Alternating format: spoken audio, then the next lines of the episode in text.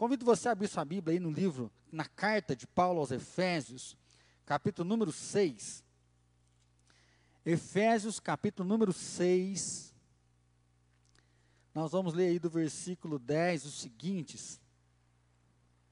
Efésios, capítulo 6, dos 10 aos seguintes.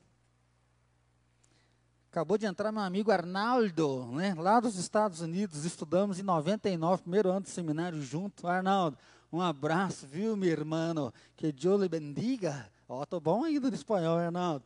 Deus te abençoe em nome de Jesus, tá? Efésios capítulo 6, do versículo 10 seguinte, diz assim: Quanto ao mais, sede fortalecidos no Senhor e na força do seu poder revestivos de toda a armadura de Deus, para poder ficar firmes contra as ciladas do diabo. Porque a nossa luta não é contra o sangue e a carne, e sim contra os principados e potestades, contra os dominadores deste mundo tenebroso, contra as forças espirituais do mal nas regiões celestes. Portanto, tomai toda a armadura de Deus, para que possais resistir no dia mal, e depois de teres vencido tudo, permanecer inabaláveis. Estai, pois, firmes, cingindo-vos com a verdade e vestindo-vos da couraça da justiça.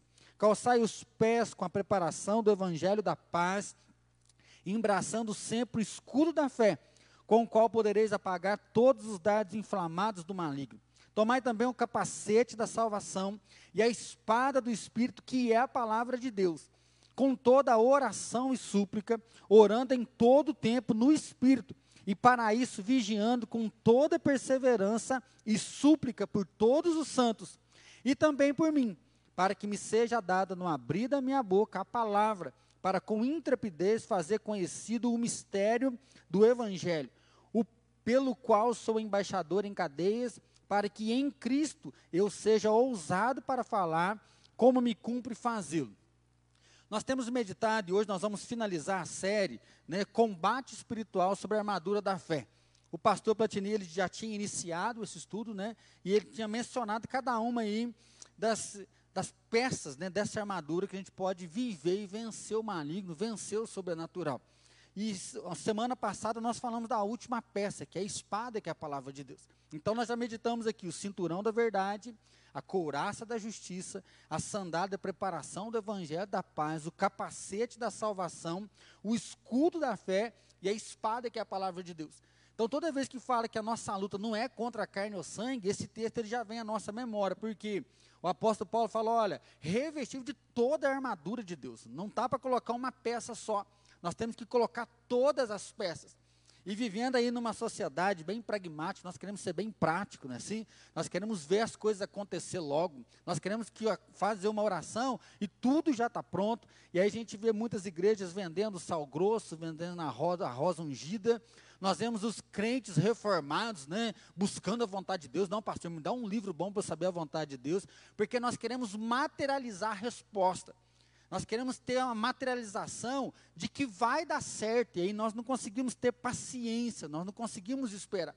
Por isso que às vezes olhar para a armadura da fé, né, vem muito forte isso. Não, se eu colocar o cinturão, se eu colocar a coraça, o capacete, a espada, o escudo, né, voa, vai acontecer, a bênção vai vir. Então nós temos que lembrar o que? Que a armadura de Deus, ela está no meio de duas coisas importantes. Ela vem no centro ali, identificando a prática, mas antes de colocar armadura, ele Paulo vai dizer assim, ó, revistam-se do poder de Deus e da força do Senhor. O versículo 10, ele vai dizer: "Quanto ao mais, sede fortalecidos no Senhor e na força do seu poder". Quanto ao mais, nós temos que lembrar toda a carta.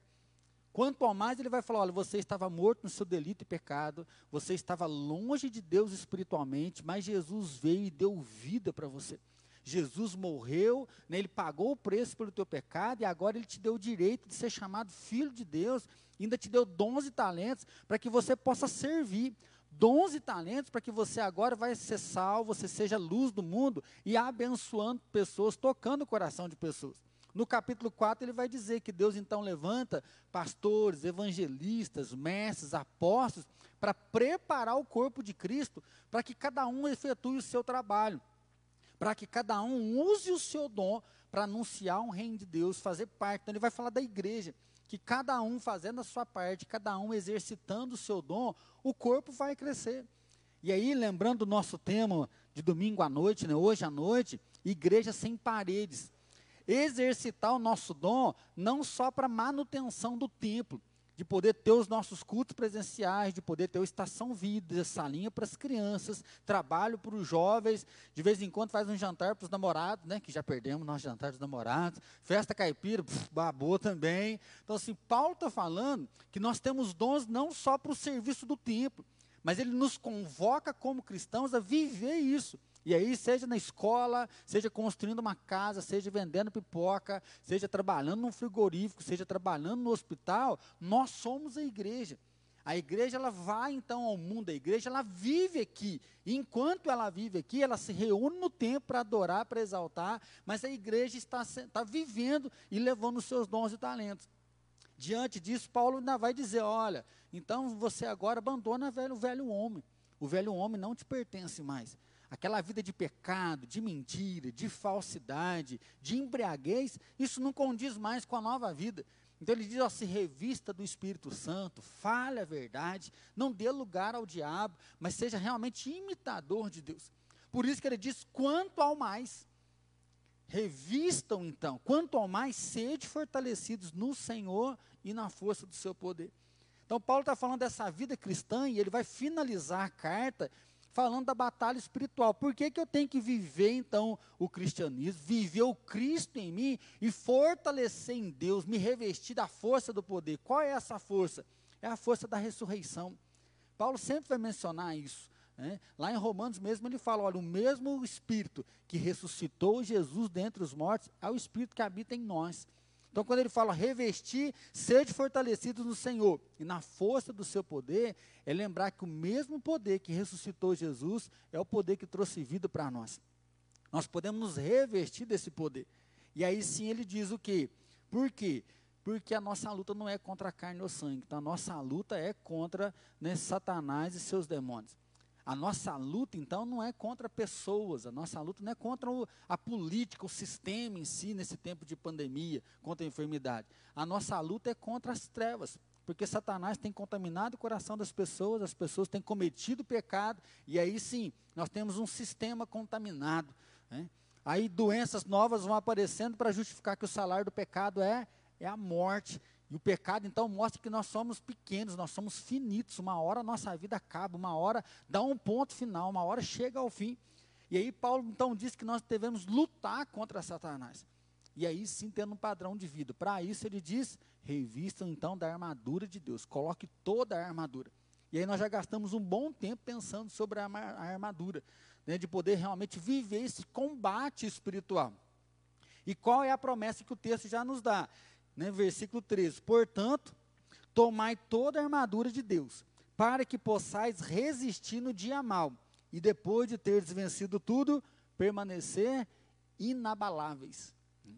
Algumas pessoas perguntam para nós, né, como que nós vamos voltar dessa pandemia? Né? E aí a Fran sempre fica falando lá em casa, nossa, eu quero voltar com todo mundo, né? Não quero perder ninguém. Né? E aí o nosso coração fica apertadinho quando algumas enfermidades começam a chegar perto da gente. Né? O Covid é só política até que alguém da nossa casa fique doente. E nós temos que lembrar que as outras doenças não tiraram férias, não é assim? Tem gente que não está morrendo de Covid, mas está morrendo do mesmo jeito. E aí o coração nosso fica desesperado. Ou seja, como que nós vamos vencer o dia mal? Como que nós vamos vencer, às vezes, o desemprego? Você ficou desempregado, seu faturamento, às vezes, baixou demais agora nessa época. Você teve que mandar a gente embora. Como que nós vivemos, às vezes, querendo ir na casa dos nossos pais, mas com medo de contaminar eles? Assim, você quer ter, estar tá junto com alguém, mas tem um medo muito grande disso. E depois a própria consequência, né? Machado mesmo aumentou o número de casos, parece que fizeram uma festa lá e dessa festa contaminou várias, algumas pessoas, né? Que estão dando casos positivos. Então, se assim, nós queremos estar juntos, mas ao mesmo momento vem essa tensão, né? E se a gente volta aqui como igreja mesmo, né? Como conselho, é lógico que nós queremos abrir a igreja para todo mundo, já queria ter feito isso antes. Mas se a gente abre, vem muita gente e começa a contaminar todo mundo e a responsabilidade disso? E o medo. Então, assim, nós estamos vivendo nesse período de incerteza, de dificuldade, né, de uma luta constante que nós achamos que é só humana. Sim, é uma doença que nós estamos enfrentando. Mas nós temos que lembrar que Satanás tem dominado para trazer desespero, para trazer morte, né, para trazer desesperança ao coração das pessoas. E aí a palavra de Deus nos diz: olha, se você revestir toda a armadura de Deus, você vai resistir o dia mal. Né? Você vai resistir o dia de dificuldade. E depois de resistir o dia mal, você vai ter vencido tudo, permanecer inabaláveis. Então nós podemos permanecer inabaláveis e passar por isso. E aí sim, após ele falar, é onde nós vamos meditar hoje, que é o versículo 18. Com toda oração e súplica, orando em todo o tempo no Espírito, e para isto vigiando com toda perseverança e súplica por todos os santos. E também por mim, para que me seja dada no abrir da minha boca a palavra, para com intrepidez fazer conhecido o mistério do Evangelho, pelo qual sou embaixador em cadeias, para que em Cristo eu seja ousado para falar como me cumpre fazê-lo. Então perceba que a armadura, né, ela está no meio desses dois textos importantes. O primeiro é, não adianta colocar armadura se você não se fortalecer em Deus. Não adianta colocar armadura se você achar que a armadura em si ela tem poder. Igual a espada que é a palavra de Deus e colocar essa sandália a preparação do evangelho da paz. Se você não se reveste de Deus, a sua palavra vai ser vazia mesmo na pregação. Não tem poder, não tem autoridade. É igual aquele cara lá em Atos que vai expulsar um demônio, fala, em nome do Deus de Paulo, eu falo, sai. E aí o demoniado fala, ó, Paulo eu sei quem que é, né? O Deus de Paulo eu sei, mas e você, quem que você acha que você é? E aí dá uma surra naquele homem, né? Que ele sai até sem roupa. Então assim, muitas pessoas vão dizer no julgamento, Jesus disse, é, Senhor, Senhor, no teu nome nós ajudamos, no teu nome nós pregamos, no teu nome nós expulsamos demônios. E Jesus fala: Partai-vos de mim, malditos. Eu não conheço vocês. Eu não sei quem é que são vocês.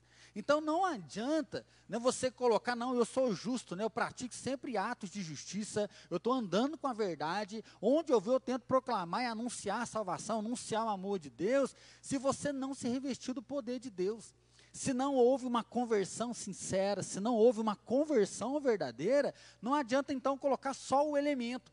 Então a armadura, ela vai ajudar a gente vencer. A armadura nos protege, mas a vitória vem de onde? Do poder de Deus. Por isso que ele vai finalizar dizendo assim: né, colocou a armadura, beleza, agora você pode ir, você vai ficar inabalável. Ele vai finalizar dizendo: com toda a oração e súplica. E aqui, para mim, eu acho que é uma grande dificuldade nossa hoje. Por quê? Nós queremos coisas rápidas. Nós estamos com a dificuldade, a gente quer ler um livro, nós queremos encontrar um palestrante, é assim, nós vamos no médico, a gente não concorda com o diagnóstico, a gente vai no outro médico, a gente né, vende, faz, quebra o porquinho para pagar uma consulta particular para tentar uma pessoa melhor. Se você escuta uma pregação, você não gosta, você vai atrás de outra. Assim, nós queremos muito rápido as coisas. E nós temos deixado a oração de lado. Nós queremos pegar o escudo da fé, nós queremos pegar a espada, que é a palavra de Deus, nós queremos nos revestir, mas quando fala de fechar a porta do nosso quarto, ajoelhar e falar em secreto com o nosso Deus, e o Deus que nos ouve em secreto vai estar ali junto com a gente, nós temos dificuldade para isso. Né? É aquela correria de levantar e aí está apressado porque já está atrasado, não consegue tomar café, mas assiste um jornalzinho, né? às vezes toma xícara de café, conversa com um, conversa com o outro, vê o WhatsApp, porque tem umas mensagens que estão tá lá, mas não consegue fazer uma oração, não consegue ter um tempo a sós com Deus, não consegue parar para orar e se relacionar com o Senhor. Então Paulo ele vai finalizando, mostrando a importância do que? De, de orar a importância de nos colocarmos diante de Deus, de clamar a presença de Deus, e a oração ela vai revelar algumas coisas. A oração, ela vai revelar não só a vontade de Deus para nós, mas revelar também o nosso coração, revelar como é que nós estamos andando. Então, se a luta é contra o maligno, nós vamos entender com toda a oração e súplica, em todo o tempo no espírito, para isto vigiando com toda perseverança e súplica por todos os tempos Olha que interessante. Com toda a oração e súplica, em todo o tempo no Espírito, para isto vigiando com toda perseverança e súplica por todos os santos. Então o apóstolo Paulo fala: olha, existe uma guerra e ela vai ser vencida no poder de Deus. Para você se defender, você vai ter que colocar armadura e você vai conseguir vencer. mas em todo tempo você precisa andar no Espírito. Em todo tempo você tem que estar orando por você e orando pelo outro. Orando para aquele que é seu amigo, aquele que é seu familiar, aquele que até mesmo é seu próprio inimigo, né, suplicando pela vida dele em todo tempo com oração. E aí vem esse dilema né, que eu estou tentando colocar aqui para vocês junto hoje. Né? Entramos no dilema de dependência de Deus. Nós cremos em Deus, nós temos uma confissão de fé firmada em Deus, mas nós não estamos conseguindo depender de Deus. E aí eu acho que a nossa sociedade tem jogado isso. Né? Não sei você, eu gosto de ficar ter um tempinho na caixa do nada, né? Na frente da televisão. Então, na hora que eu quero dar uma relaxada, eu gosto de ficar lá na frente da televisão. Antes eu fazia isso só, agora eu sento na frente da televisão com o celular. Então, assim, homem só faz uma coisa, né? Mas a gente está lá e está aqui. Assim, não dá para fazer uma coisa só. Ao mesmo momento você está no WhatsApp, você acabou de ver tudo, você dá uma sondada no Instagram, aí você dá uma sondada lá no Face, aí você olha para a televisão, então assim, nós não conseguimos parar mais em uma coisa só. Nós estamos perdendo né, a ideia da meditação. Meditação para nós acabou isso, porque a gente está sempre conectado em várias coisas. Nós queremos que algo aconteça. E aí, outra coisa que a sociedade traz para nós é que se você não correr atrás, ninguém vai correr atrás por você. Então você tem que estudar, você tem que fazer um curso, você tem que fazer uma pós, você tem que ser empreendedor, você tem que ter criatividade, você tem que ter iniciativa, você tem que ser muito bom, e aí você vê um colega sendo melhor do que você, então é de, é de perder o fôlego. Porque se você não fizer isso, você vai ser engolido. Se você não fizer isso, você não vai ter sucesso. Se você não fizer isso, as coisas não vão dar certo para você. E aí Paulo fala: olha, e onde é que está Deus nesse negócio? Por isso, com toda a oração e súplica. Porque a oração vai mostrar que nós dependemos dele. A oração vai mostrar que nós cremos nele. A oração vai mostrar que nós damos valor a ele, por isso nós gastamos tempo com ele. Aí a gente traduz de uma forma efêmera, né, a oração como uma conversa. A oração vai revelar nossa intimidade, ou seja, vai revelar que o nosso coração está ligado nele e ele está ligado em nós. Nós falamos com ele, ele nos ouve, mas nós o ouvimos também, porque ele se revela a nós através da oração. Lembrando de Moisés, quando ele desce do Monte Sinai, que o rosto dele brilhava, né? Ali é um sinal né, totalmente diferenciado, porque ele teve um encontro com Deus, ele teve um contato muito forte com Deus. Por quê? Por causa da questão da intimidade. Nós vamos ver Paulo, né? Para mim, Paulo é algo muito forte, porque toda vez que ele vai falar de Deus, ele sempre usa muitas palavras. Ele fala: olha, busca Deus, consagre, renova sua mente, entrega um sacrifício vivo santo, porque a vontade de Deus é boa. Ele podia falar só isso. Mas ele fala: aí você vai experimentar a vontade que é boa, perfeita e agradável. Ele podia falar: olha, Deus ele é poderoso, Deus pode fazer o que ele quiser, ele é o criador de todas as coisas. Ore, porque ele responde a oração. Ele fala: não, ele fala: Deus é poderoso para fazer muito mais, infinitamente mais, do que tudo que você pedir ou até mesmo pensar, ele pode fazer. Então, Paulo, ele sempre coloca esse grande contato com Deus, seja, de intimidade, de conhecer a Deus. É ele que vai mencionar, nem né, olhos viram, nem ouvidos ouviram, nem jamais penetrou em coração humano o que Deus tem preparado para aqueles que o temem, para aqueles que o amam. É Paulo que vai dizer: Eu aprendi a viver contente em toda e qualquer situação, seja com dinheiro na conta, seja comendo um belo banquete, ou sem dinheiro e aprisionado. Eu aprendi o contentamento, por quê? Porque Deus está comigo. As pessoas querem me matar e acham que isso vai envergonhar o nome do Evangelho. Mas se eu morrer, isso é lucro, porque eu vou estar com Jesus na glória. Mas se Jesus quer que eu continue com vocês, eu permaneço aqui. Então nós vamos ver por isso Paulo sempre falando: olha, ore. Ore, se conecte a Deus, ore, dependa de Deus, ore, faça a sua parte, mas entenda que se a luta é contra as forças espirituais do mal, é Deus quem faz.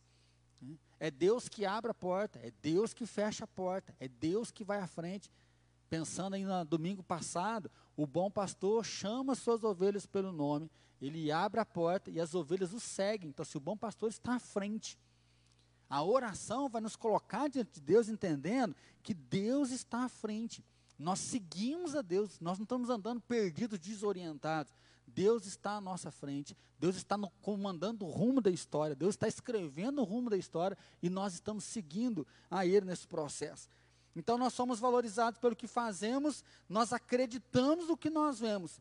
E é a hora que Paulo então vai dizer para mim e para você, com toda oração e súplica.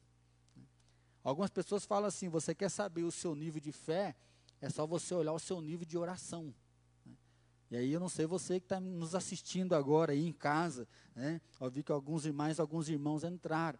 Se você for dar uma nota para a sua fé, pensando no seu tempo de oração, né? que nota que você vai dar para a sua fé? E hoje, né, algumas pessoas têm dito, e não só hoje, Bundes, no século XVIII, ele diz que uma das maiores razões pelos nossos fracassos espirituais é porque nós somos rasos em oração. Ele fala que a maioria do fracasso espiritual do cristão é porque ele é fraco na oração. Porque se ele for forte na oração, ele vai estar conectado com Deus, fortalecido em Deus, e dessa forma ele pode vencer. Né? Então você quer vencer né, as suas lutas espirituais?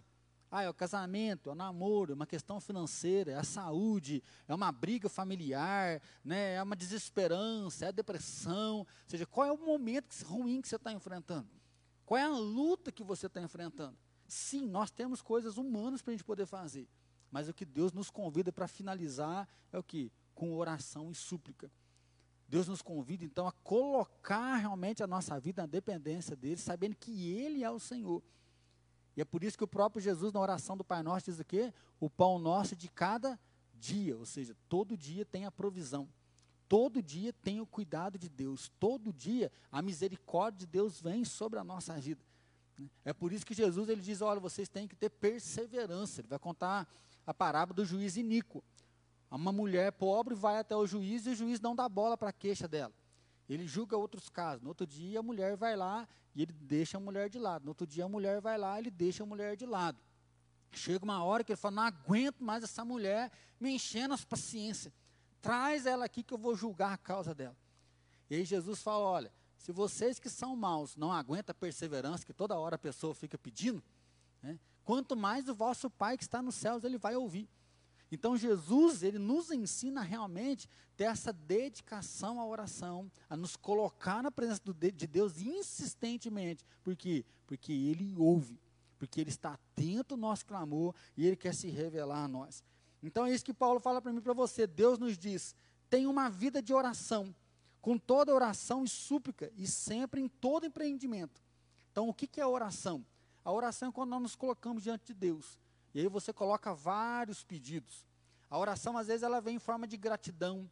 A oração, às vezes, vem em ações de graça. A oração, às vezes, vem sim com pedidos, né, com lamentos, com coisa, com algo de sofrimento. Já a súplica é quando você pega um pedido e você insistentemente coloca aquele pedido. Um exemplo para diferenciar, né, a oração do Pai Nosso. Mas a oração do Getsemane já é uma súplica. Pai, se possível, não seja feito o que eu quero, mas que seja feito segundo a sua vontade. Jesus orou de novo, Pai, se possível, né, livre de mim esse cálice, mas não seja feito o que eu quero, mas seja feita a tua vontade. Pela terceira vez, Mateus vai dizer, Jesus orou ao Pai com as mesmas palavras. Então, se Jesus está suplicando, então a oração, ela vem de forma geral. Agora, a súplica é quando você tem insistência em um pedido e você está focando naquilo. É quando há uma dor, há uma dificuldade, quando há um clamor, você coloca aquilo insistente na presença de Deus. Então, a oração e a súplica, ele vai dizer, ó, em todo tempo, numa vida de espírito. Aí nós podemos lembrar de Jesus com a mulher samaritana. Jesus, onde a gente adora? É lá em Jerusalém ou é em Berseba, como os nossos pais dizem? E Jesus nem lá nem aqui, porque Deus procura adoradores que o adorem em espírito e em verdade. Então não é o local, mas é Deus dentro de nós. Não é ir até o local buscar Deus, mas é saber que Deus está aqui e constantemente, em todo empreendimento, é Deus que está à frente, é Deus que está conosco. E em todo tempo no Espírito. E o Espírito vai revelar então essa intimidade com Deus, porque o Espírito intercede por nós com gemidos inexprimíveis. É o Espírito que testifica que nós somos filhos de Deus. Às vezes a gente comete algum pecado, você está até meio frio espiritualmente, e você está vivendo meio longe de Deus, mas vem uma hora que toca algo em você. Tem hora que você fala, gente, o que, eu estou fazendo aqui? Isso aqui não é para mim. Tem hora que você pode estar até sendo né, rendido ali à tentação, mas você fala, gente, isso aqui não é para mim, eu preciso dar um jeito de sair. Às vezes você escuta um louvor, às vezes é uma ministração que é aquela faca enfia no peito da gente. O que, que é isso? É o Espírito Santo que está aí. É o Espírito Santo que está nos alertando, ou seja, Jesus não morreu por você para você continuar desse jeito. Jesus não salvou você para você deixar a tua vida embora desse jeito. Ele te chamou para ser luz. Então, nesse contato com o Espírito Santo, né, é que nós oramos, no contato com o Espírito Santo, que nós suplicamos a intervenção. E aí, vigiando. Né? Vigia, irmão. Então, vigia, que é a ideia do vigiar? É aplicar-se a Deus para saber a vontade dele. Porque senão, às vezes, você vive na tua vontade e esquece da vontade de Deus. Você sai do alvo. Você sai do projeto. Você sai de onde Deus te chamou. E aí, principalmente agora, falando em pandemia, nós temos que tomar cuidado. Algumas pessoas não estão vigiando né, e estão engordando. Né? Algumas, não todas, né? assim, então, assim, nós temos uma dificuldade. Covid está aí dentro de casa, né? Tem um irmão que trabalha com a questão alimentícia e falou assim que estão arrebentando de vender, né? Então, assim, a área de supermercados estão ganhando muito dinheiro, por quê? Porque o povo está comendo demais. A dor está tão grande, não tem nada para fazer, nós não estamos vigiando. Começando achando que ia ser um mês, agora dois, três, aí agora, opa, peraí. Né? Até onde que esse negócio vai parar? Até onde que eu vou parar? Aí agora nós estamos começando a vigiar, Pessoas estão querendo já fazer uma dieta, se controlar, por quê? Porque nós perdemos a vigilância. E aí Paulo fala isso, o problema muitas vezes tira a tua vigília. Você se desarme, você fica desatento. E desatento, você começa a não praticar a vontade de Deus. Então não adianta colocar armadura se você ficou fora da vontade. Não adianta falar lá no começo que você está revestindo com o poder de Deus, se no meio do caminho você perdeu a intimidade, você não está vigilante, você não está atento ao que Deus quer de você e para onde você está indo junto com Deus. É como se no meio do caminho você, seguindo o bom pastor, escuta outra voz e vira, muda o caminho. E aí ele fala, então vigia, ou seja, volta para isso. Quando oramos também por todos os santos, né? E aí nós temos que lembrar que até essa época não existia ainda os santos católicos. Então, oração por todos os santos não é por São Pedro, São Judas, por Santo isso, Santo aquilo. A ideia no Novo Testamento santo é o separado para Deus. A ideia aqui do Novo Testamento santo é aquele que se converteu a Cristo. Então, ore por todos os santos, era orar por todas as pessoas vivas que estavam junto com eles, pertencente ao corpo de Cristo. E aí é bonito Paulo falar isso aqui, porque porque às vezes nós confundimos egoísmo com consagração. Não, eu faço uma devocional todos os dias, eu oro 10 minutos, não, eu oro meia hora todos os dias, eu ponho louvor no trabalho, eu estou sempre conectado com Deus. E aí, orar por todos os santos é nós pensarmos quanto tempo na oração nós ocupamos com a gente e quanto tempo nós ocupamos com o próximo.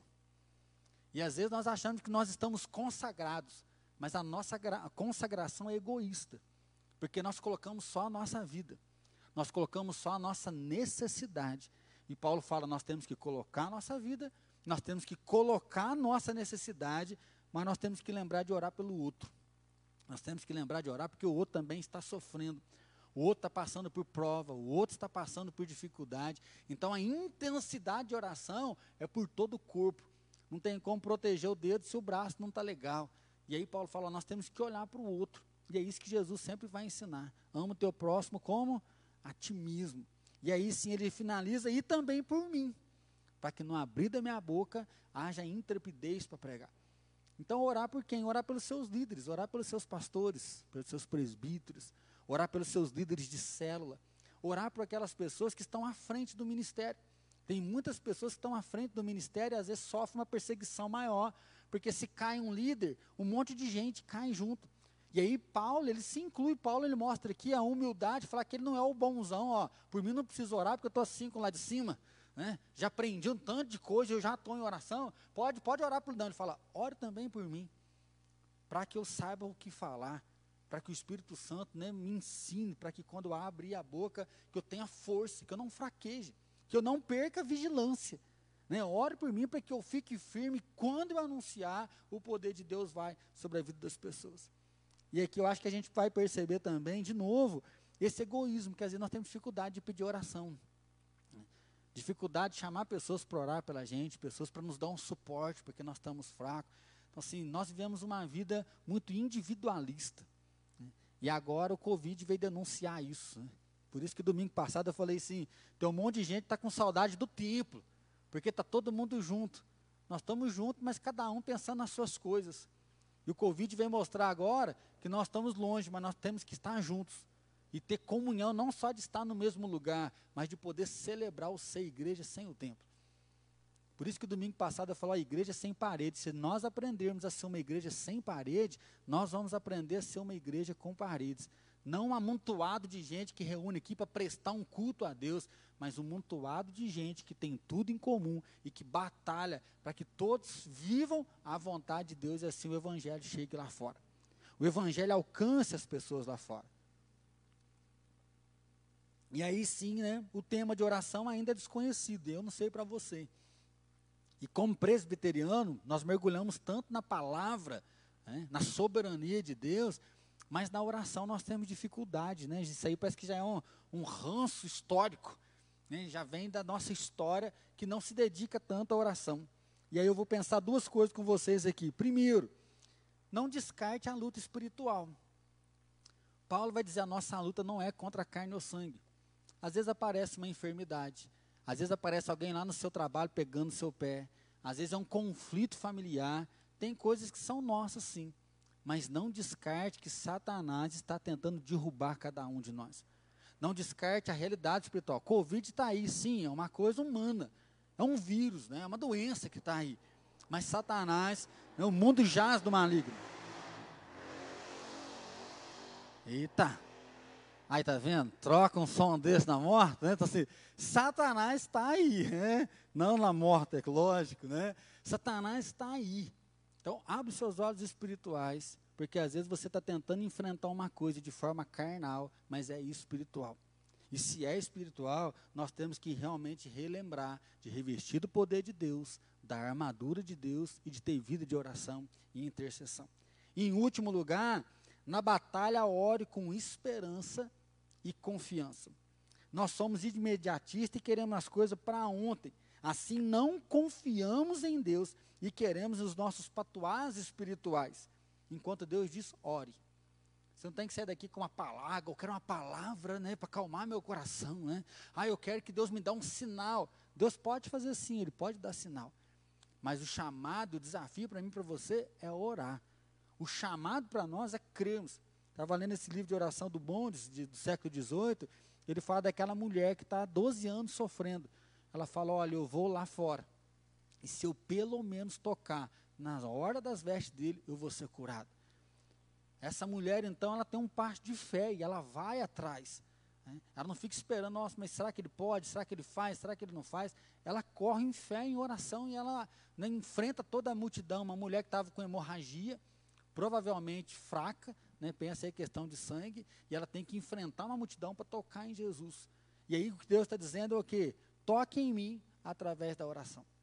O Bondes tem uma frase que diz assim: orar não é só ajoelhar, o coração deve concordar com os lábios. E fala: oração não é o simples fato de você se ajoelhar e falar com Deus, mas o coração tem que começar a concordar com os lábios. Porque às vezes eu sempre brinco assim: tem gente que ora cinco minutos e parece que já orou para o mundo inteiro umas três vezes, nem cinco minutos, e vai, o que, que eu vou falar agora, né? Então, assim, o coração está vazio para falar com Deus. E o Bundes fala que quanto mais tempo de oração nós temos, mais nós conseguimos colocar o nosso coração de forma verdadeira. E aí sim ele diz o seguinte: ore com esperança. Orar com esperança é orar com fé no futuro. Quando você tem esperança, você ora com esperança, você olha para o futuro e enxerga Deus no futuro, você vê Deus fazendo, você vê Deus ministrando, você vê a vontade de Deus e você ora e vive com essa esperança. Mas ele diz: ore com confiança, porque a confiança, ela está no presente. A confiança não te deixa duvidar, a confiança não te deixa desviar. Ele fala que quem ora com esperança, aguarda, e quem ora com confiança, toma posse. Então ele diz: tome posse. E ele contou uma ilustração, eu achei bonito, que existia um hotel e um piano muito grande, muito belo, e ninguém tinha coragem de tocar o piano. Mas todo dia, em um certo horário, uma menina descia lá e ela metia a mão naquele piano e ficava tocando um certo tempo incomodava todo mundo, porque ela não sabia, só fazia barulho. Diz que várias vezes eles foram atrás da recepção para mandar essa menina parar de tocar, porque eles não aguentavam mais essa menina tocando. E diz que um certo dia, enquanto a menina estava lá metendo a mão no piano, desceu um senhor do carro e disse que aquele senhor era o dono do hotel. E ele chegou por trás da menina, porque ele era o pai daquela menina, e ele então enfiou seus braços debaixo do braço dela, colocando a mão da menina em cima da mão dele. E naquela hora ele começou então a tocar uma bela melodia que todos os hóspedes vieram ouvir o que estava acontecendo. E o Bundes fala isso, que quando nós oramos, às vezes nós somos igual aquela menina. Mas quanto mais nós oramos, uma hora o Pai chega e ele põe a mão por baixo de nós. Uma hora o Espírito Santo nos ensina a orar. Uma hora nós falamos aquilo que Deus quer falar. Nós ouvimos aquilo que Deus quer falar. Nós vivemos aquilo que Deus quer falar. E a nossa vida de oração, ela fica íntegra, em intimidade com o Todo-Poderoso. Então, meu irmão, que Deus o abençoe para você orar. Que você não pare com a oração que você possa correr atrás das suas lutas, das suas vitórias, sim, mas que você não esqueça do Todo-Poderoso. Finalizando, Isaías 64, 7, diz assim: Já não há ninguém que, que invoque o teu nome, que se desperte e que te detenha, porque esconde de nós o rosto e nos consomes por causa das nossas iniquidades. Já não há ninguém que invoque o teu nome, que se desperte e te detenha, porque esconde de nós o rosto e nos consome por causa das nossas iniquidades. O Salmo 60, ó, Isaías 64, ele fala da aflição que o povo de Israel estava sofrendo. Ele fala, ó, devido ao pecado, o Senhor pesou a mão, destruiu Jerusalém, não tem mais culto, né, nós fomos levados para o cativeiro. Só que agora não há ninguém mais que invoque. As pessoas começaram a orar e o Senhor não ouviu, elas desistiram. Então, assim, era 70 anos de cativeiro. A resposta de Deus é: enquanto não passar 70 anos, eu não vou responder as orações de vocês. Eu vou cuidar de vocês, mas vocês vão ficar 70 anos na Babilônia. E aí, como o povo orava e não conseguia entender a resposta, o que, que aconteceu com a nação? A nação esfriou. A nação parou de invocar o nome de Deus. Estava conversando né, com algumas pessoas, falei assim, nossa, pastor, esse tempo de pandemia está esfriando a fé do povo. Porque às vezes a pessoa começa a perder o ânimo, não vem à igreja, não lê a Bíblia, não ora.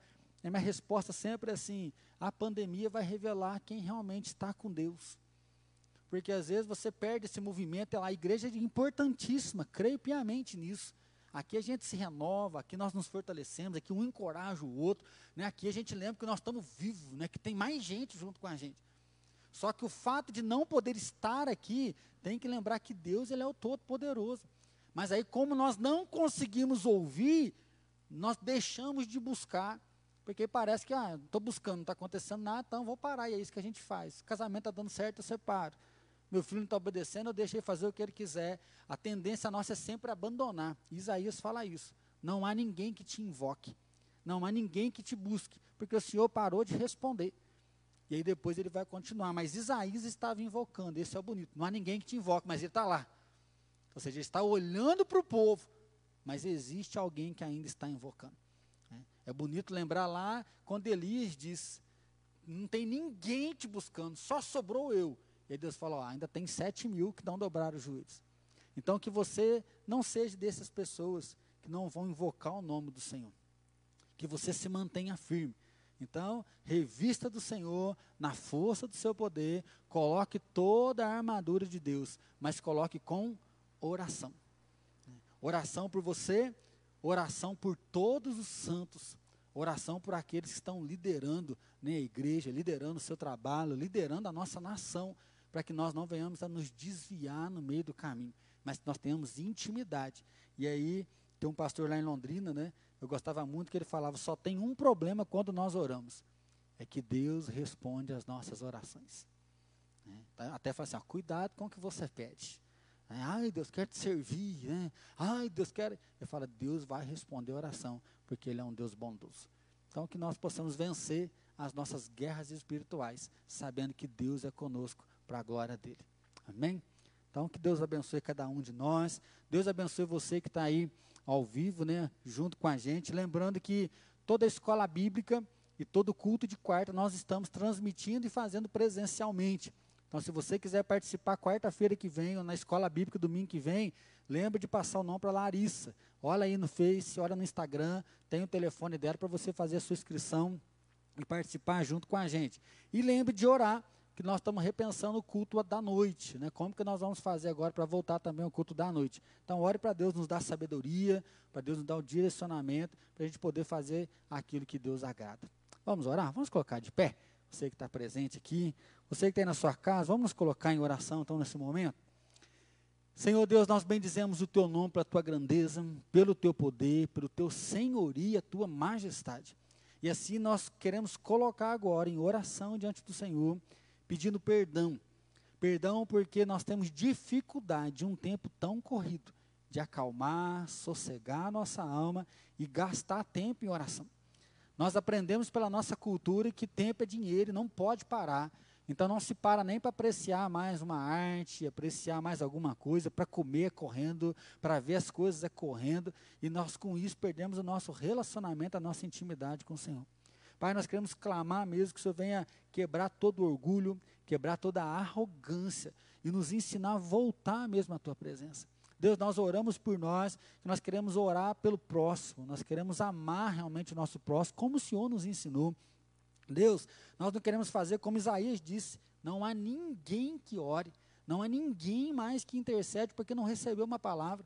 Nós não queremos ser daqueles que oram uma semana, oram um mês, não ouve uma voz, desistem da oração, desistem até mesmo de caminhar com o Senhor. Nós queremos ser daqueles que perseveram, nós queremos ser daqueles que triunfam, nós queremos ser daqueles que vivem a tua bondade, vivem o teu evangelho para a glória do Senhor. Assim, Pai, reveste cada um de nós, reveste os irmãos que estão online, reveste os irmãos que estão aqui presencialmente, nos reveste na força do teu poder, o poder da ressurreição esteja sobre a nossa vida. Pai, nós queremos colocar a tua armadura, sim, ter uma vida de santidade, uma vida da verdade, uma vida da justiça, uma vida que aplica os dons, ó Pai, em qualquer lugar lugar que nós estivemos, vivendo pela fé, Pai, batalhando o bom combate pela tua palavra, com o capacete da salvação. Pai, nós queremos viver como bons cristãos, ó Deus, como levando alegria ao teu coração, honrando o teu nome onde nós estivermos. E sim, dedicados à oração declarando que nós dependemos do Senhor, nós reconhecemos a nossa necessidade de Ti. Sem o Senhor, nós não somos nada, e assim, Pai, leva-nos além. Pai, aumenta o nosso limite, ó Pai, da espiritualidade, da nossa santidade, aumenta o nosso nível de intimidade. Nós queremos Te conhecer, ouvir a Tua voz e realizar a Tua bondade, a Tua graça. Assim, Deus, dá um domingo de paz, dá um domingo de descanso, de renovo. Prepara o nosso coração para o culto aí do finalzinho da tarde, que a mão do Senhor venha mais uma vez sobre nós. E nós oramos assim, em nome de Jesus. Amém, Senhor.